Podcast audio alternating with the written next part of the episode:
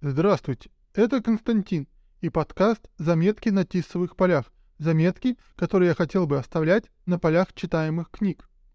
Давно пишу про книги, и мне стало тесно в рамках телеграм-канала «Оттиск на Тисе». Я решил попробовать новый формат, но еще не готов переходить к обсуждению э, конкретных книг.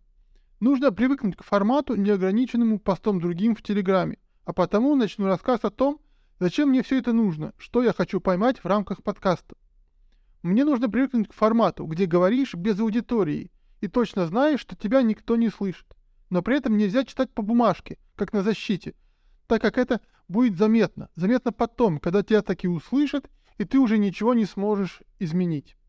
Пока получается не очень. Я это тоже читаю, но произнесенное уже не полностью соответствует написанному. Появляется экспромт. Пора учиться писать конспекты, как это делает преподаватель, а не студент. То есть кратко, тезисно, только чтобы не потерять нить рассуждения и не упустить важные моменты, которые обязательно нужно сказать. Чувствую, что материала не набирается на полноценные выпуски по 30-50 минут. Но может быть это и к лучшему. Будут коротенькие экспресс-выпуски по 15 минут про книгу. Пока это э, только планы, но их будет приятно нарушить и делать выпуски подлиннее. Но перейдем от формы к содержанию, которое для меня важнее и интереснее.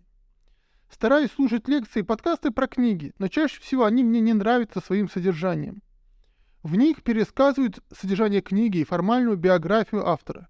Пытаются объяснить, что имел в виду автор, как правильно понимать тот или иной кусок текста. Еще раз пересказывают содержание текста и объясняют, как правильно его читать. Все, все то, что я категорически не люблю. Не всегда могу точно сказать, что именно мне не нравится, но ощущение такое, что постоянно говорят не о том, о чем хочется узнать.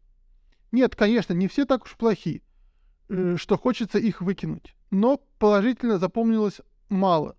Разве что Мариетта Чудакова, рассказывающая про мастера Маргариту. И тут две причины. Сама Мариетта Чудакова и то, что она рассказывала даже не про текст, а про свои исследования, про рукописи, те самые, которые не горят. И это уже совсем иная история. Причем очень личная история, что добавляет свое очарование. Так вот, я долго слушал и, наконец, решил, что пора самому взяться за дело, самому начать рассказывать о том, о чем надо. Хотя кому это надо? О том, о чем хочется рассказывать, скажем так. Может быть, и еще кому-то понравится, кроме меня. За одну из точек опоры я решил взять э, подкаст «Зачем я это увидел» на Арзамасе, где рассказывают про художественные выставки, художников и все, что с этим связано отлично рассказывают не, чем-то неуловимо, но полностью иначе, чем это обычно делается про книги и писателей. Это важный плюс картин на самом деле. Их не перескажешь, не сделаешь саммари на пару страниц. В этом подкасте рассказывают про атмосферу, в которой художник писал, про эпоху, про то, как это сказывалось на его работах. Реконструируют дух эпохи. Не знаю, как это еще сказать, постараюсь позднее в рамках подкаста это сформулировать.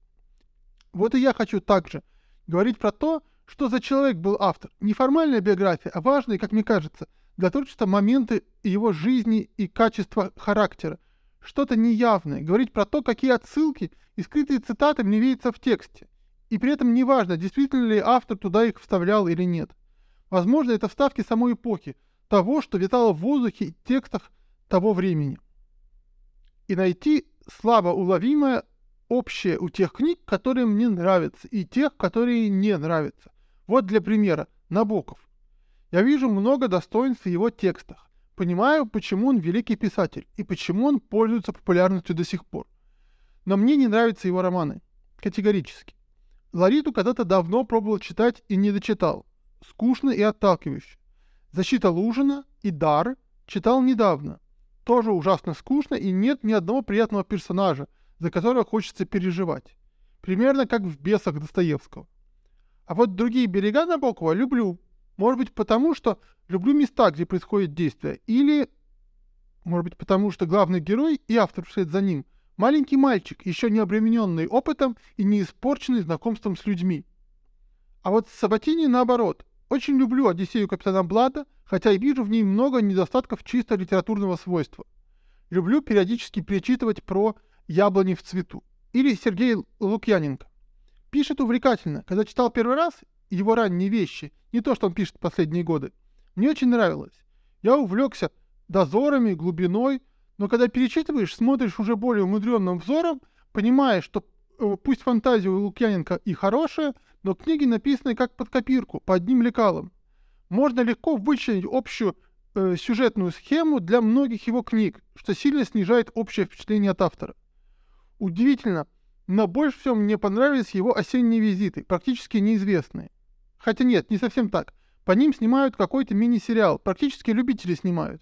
Но это означает, что не только мне они понравились больше всего, но они совершенно не раскручены, в отличие от дозоров или даже глубины. Про более поздние книги я даже не хочу говорить, они уже не увлекают от слова совсем, только плеваться хочется. О чем можно прочитать у меня в телеграм-канале, как и про Набокова, Сабатини и многих других. Или вот мой любимый Джон Уиндом. Его лучшие книги — это переводы Стругацких. Они у нас популярны больше, чем оригинал Великобритании. Уиндом писал простым языком, это особенно видно, когда читаешь в оригинале, но он не стал фантастом первого ряда, думаю, по другой причине. У него огромное количество оригинальных идей. Нет таких шаблонов, как у Лукьяненко, но многие не оформлены до конца. Часть замечательных рассказов так и просится развернуть в романы – а коротенькие романы можно было бы развернуть в большие эпические полотна. Если бы он сумел это сделать, уверен, он занял бы место в пантеоне, но, видимо, не хватило таланта. Мне кажется, можно было бы раздать его рассказы современным авторам, чтобы они их развернули. Могло бы получиться лучше, чем то, что они пишут самостоятельно. Про Стругацких могу говорить долго, особенно если добавить сольное творчество Бориса Стругацкого. В их творчестве любопытно наблюдать эволюцию авторов тем, сюжетов и героев. Про Картасара сейчас не берусь говорить. Давно читал, хочу перечитать и уверен, что ощущения будут сильно иными. Даже страшно браться. Хай Хайнлайна читал недавно, и отношение получилось не совсем однозначное. Тоже много можно сказать. Что общее в тех книгах, которые мне нравятся, и в тех, которые не нравятся? Или что общее в их авторах? Почему мне нравится казалось бы, простенький Уиндом и не нравится сложный, в хорошем смысле этого слова, сложный, Набоков. К слову, почему мне нравится Толкин и не нравится Перумов, который написал фанфик к «Властелину колец»? Объяснить значительно проще, что я и сделал в своей рецензии или просто эссе на Перумова под названием «Учебник. Как писать фэнтези», которую можно прочитать на моей страничке на After Today. Книга называется «Книжная».